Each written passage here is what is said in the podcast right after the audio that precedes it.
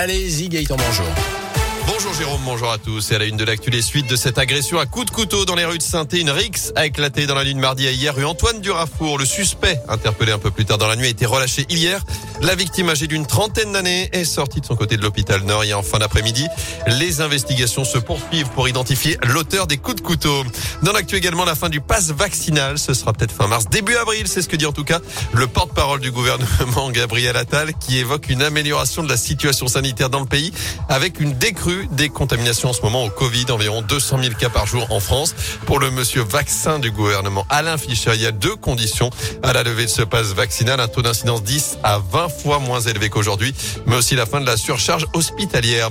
Dans ce contexte, justement, le convoi des libertés arrive dans la région aujourd'hui. C'était lancé hier matin de Nice, notamment, direction Paris puis Bruxelles, en passant par différentes villes de France. Le convoi emprunte les routes secondaires et devrait faire étape à Lyon ce soir pour repartir demain matin. Convoi interdit en tout cas dans les rues de Paris. C'est ce qu'annonce la préfecture de police ce matin.